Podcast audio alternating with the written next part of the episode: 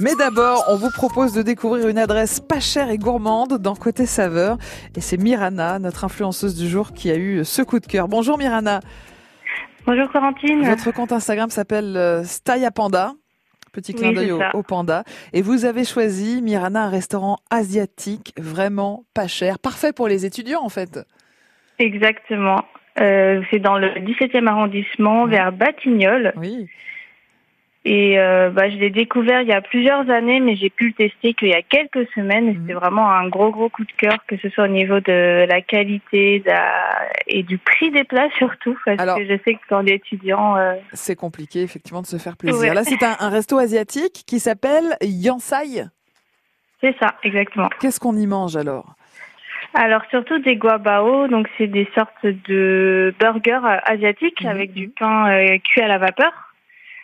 Et euh, mais également donc il y a pas que c'est c'est un burger d'origine taïwanaise mais il n'y a pas que de la cuisine taïwanaise, il y a aussi un peu de japonais avec du curry, de coréen avec des bibimbap. Et du vietnamien avec des bobounes. Exactement. c'est du fait maison, on en est sûr la Mirana? Ah, sûr et certain, moi j'ai parlé au propriétaire qui s'appelle Thomas, tout est fait maison, mmh, que ce soit les pains des burgers, euh, en passant par la sauce, les frites, euh, tout est fait maison et avec amour. Il est quasiment 11h, euh, il est 11h moins 10. Mirana, on commence à avoir faim.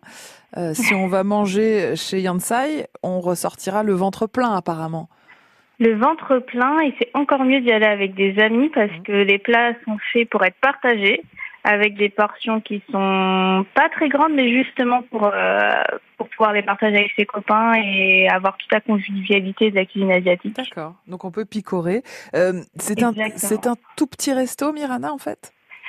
C'est assez petit à l'intérieur, mais ils ont une terrasse devant qui est assez agréable quand il fait pas trop chaud. Parfait. Et en plus, le propriétaire est sympa.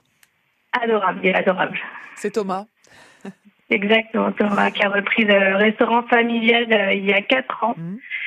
pour le mettre un peu au bout du jour. Et, enfin voilà, c'est vraiment, je conseille à, à, tout le monde et pas qu'aux étudiants parce que c'est vraiment, euh, c'est vraiment super sympa. Donc si j'ai bien compris, il a un peu mélangé le concept euh, cuisine asiatique et, et burger. Et un, voilà, il y a un peu street food, donc c'est un peu dans l'air du temps, des street food à partager avec ses amis, pas trop cher.